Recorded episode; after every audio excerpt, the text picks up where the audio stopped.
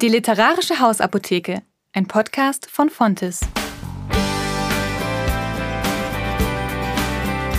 Jesus. Zitate aus der Weltgeschichte von Markus Spieker. Das ist ein Aufstellbuch, das wirkt bei geistlicher Vergesslichkeit. Die idealste Anwendung, es muss, wie der Name schon sagt, sichtbar aufgestellt werden.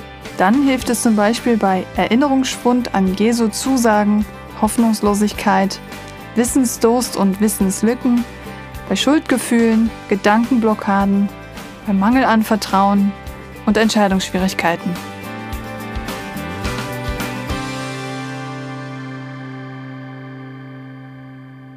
Bücher über die historische Figur von Jesus, die gibt es ja bereits zur Genüge. Doch das monumentale Werk von Markus Spieker, das übertrifft sie jetzt alle.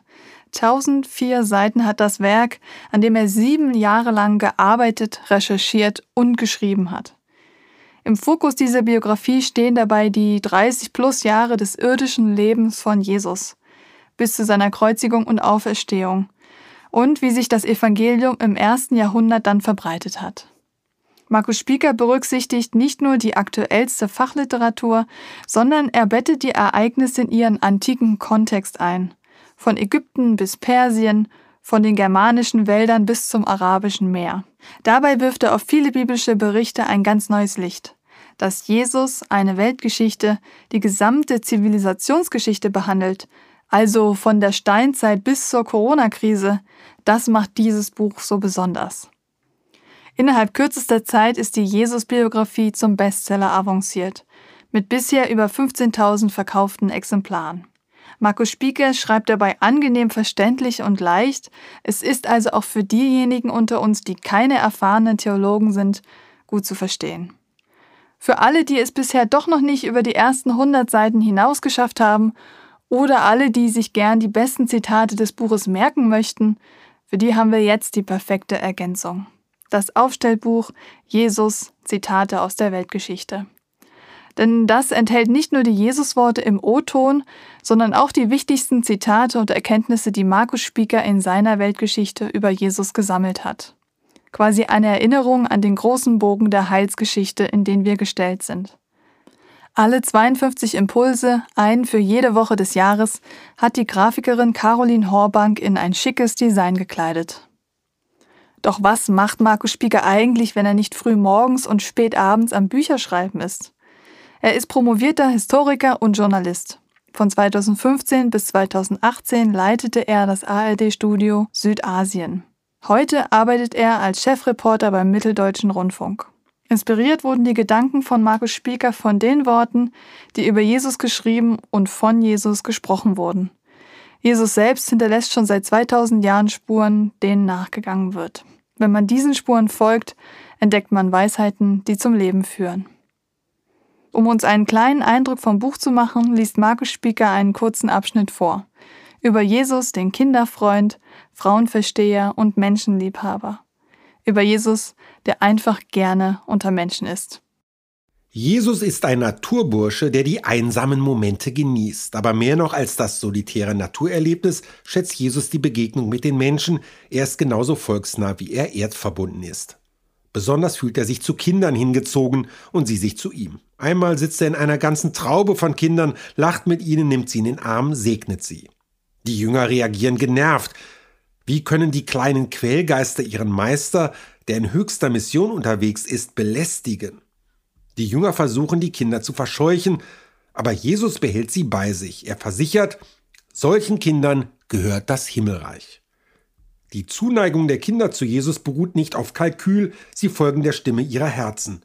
Das mag Jesus an ihnen, dass sie noch nicht verbildet und ökonomisch abgesichert sind, keinen geistigen oder finanziellen Ballast mit sich schleppen. Jesus sieht nicht die Potenz, sondern das Potenzial und davon haben Kinder jede Menge. Jesus bewertet Menschen nicht nach deren Gehorsamsleistungen, nicht nach deren Erkenntnisvermögen, sondern nach deren Fähigkeit zur Hingabe. Die Form der Geselligkeit, die Jesus bevorzugt, ist die Tischgemeinschaft. Jesus ist ein Genießer. Brot, Gemüse, Fleisch, Wein, er mag alles, was die Natur an Köstlichkeiten bietet. Wichtiger als das, was er isst, ist ihm, mit wem er isst. Mahlzeiten, vor allem abendliche Bankette, standen im Mittelpunkt des gesellschaftlichen Lebens. Tischgemeinschaft war gleichbedeutend mit Lebensgemeinschaft. Man umgab sich mit Menschen, mit denen man auch Leben teilte, Verwandte, Freunde, Gönner und Günstlinge. Dabei kannte Jesus keine Berührungsängste, ohnehin hatte er keine Probleme mit körperlicher Nähe, er war es gewohnt, dass Leute ihn berührten, dass Freunde ihn küssten. Er schreckte nicht davor zurück, Kranke zu berühren, sogar solche mit ansteckenden Krankheiten. Die Menschen, deren Gemeinschaft er suchte, waren ziemlich gewöhnlich, er hatte aber auch Kontakt zu wohlhabenden und hochgebildeten Persönlichkeiten wie Nikodemus oder Josef von Arimathea. Damals wie heute definieren sich Menschen über ihre Umgebung, leiten sie ihren Status von ihren Freunden und Bekannten ab. Geradezu instinktiv suchen Menschen den Kontakt zu höher gestellten Persönlichkeiten, zur Selbstwertsteigerung und Reputationsverbesserung. Bei Jesus ist es umgekehrt. Er bewegt sich eher am unteren Ende der damaligen Hierarchie. Das hatte Jesaja vorhergesagt. Nicht den starken Baumstamm wird der Gottesknecht umfassen, er wird das geknickte Rohr aufrichten. Nicht die lodernde Fackel wird der Messias in die Hand nehmen, stattdessen den glimmenden Docht wieder zum Brennen bringen. Im Tagebuch des französischen Schriftstellers Julian Green gibt es den bemerkenswerten Eintrag, denkt man je an all die Nervensägen, die Christus nachliefen und ihn belästigten und deren leeres Geplapper er sich geduldig anhörte? Jesus zog die Neurotiker und Zwanghaften, die Überforderten und Gescheiterten an, und er widmete sich ihnen. Wie jeder Sozialarbeiter weiß, wird die Belastung enorm gewesen sein. Psychisch und physisch kranke Menschen sind anstrengend. Gerade bei den mühseligen und beladenen ist die Affektkontrolle nicht immer die beste. Jesus und seine Jünger mussten oft Streit schlichten, Zudringlichkeiten abwehren, Empfindlichkeiten wegdiskutieren. Unerhört fanden strenggläubige Juden seinen lockeren Umgang mit Zöllnern.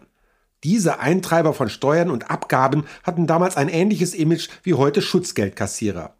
Viele von ihnen hatten unbescholtene Mitbürger ins Elend oder sogar ins Schuldgefängnis gebracht, hatten Zahlungsunfähige zusammenschlagen lassen. Dazu kam noch ihre schamlose Kollaboration mit Ausbeutern wie Herodes Antipas oder in Galiläa mit den Römern. Dass Jesus sich in deren Häuser einladen ließ, war ein Affront gegen die guten Sitten.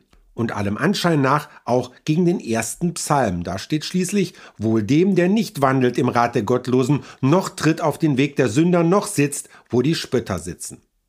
Hätte Jesus nicht wenigstens abwarten müssen, bis die Sünder ihr Leben nachweislich gebessert hatten?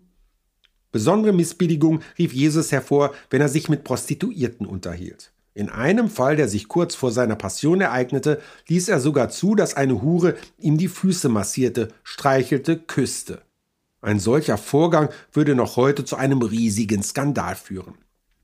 Aber Jesus kannte keine falschen Hemmungen, er war so frei, sich auch mit Ausländern abzugeben, zu ihnen hat er sogar einen besonders guten Draht. Er heilt den Sklaven eines römischen Hauptmanns, die Tochter einer phönizischen Frau und ist in beiden Fällen beeindruckt von deren Vertrauen ihm gegenüber.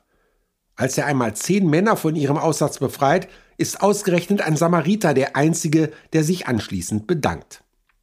Ungewöhnlich für die damalige Zeit ist auch das vertrauensvolle Verhältnis, das Jesus zu Frauen hat. Einige von ihnen werden sogar als Jüngerinnen bezeichnet, das war für die damalige Zeit eine ziemliche Sensation. Sokrates hielt die meisten Frauen für dumm und aufdringlich, der Buddha hielt sie von seinen Jüngern fern und Seneca auch nicht viel von ihnen. Das gängige Vorurteil der Weisen über Frauen lautete, sie seien zu emotional. Mittlerweile weiß man um die Weisheit der Gefühle und schätzt die weibliche Intuition entsprechend hoch. Jesus war seiner Zeit in dieser Hinsicht um 2000 Jahre voraus. Jesus ist ein Menschenfreund. Überall, wo er auftaucht, genießt er die Gemeinschaft in vollen Zügen. Die Vorstellung, dass Jesus ein Genießer ist, ein menschenfreundlicher Genießer sozusagen, das gefällt mir. Genießer kommen bei Markus Spieger jedenfalls voll auf ihre Kosten. Wer eher kurze und inspirierende Texte mag, ist mit diesem Aufstellbuch hervorragend bedient. Das Aufstellbuch Jesus Zitate aus der Weltgeschichte von Markus Spieker ist im Fontes Verlag erschienen, hat 56 Seiten und ist unter der Bestellnummer 204 212 erhältlich. Die Biografie Jesus eine Weltgeschichte findest du unter der Bestellnummer 204 188. Das war der Podcast von Fontes. Bei akuter Bücherliebe empfehlen wir einen Besuch in unserem Onlineshop oder in deiner Lieblingsbuchhandlung. Bis zum nächsten Mal bei der literarischen Hausapotheke.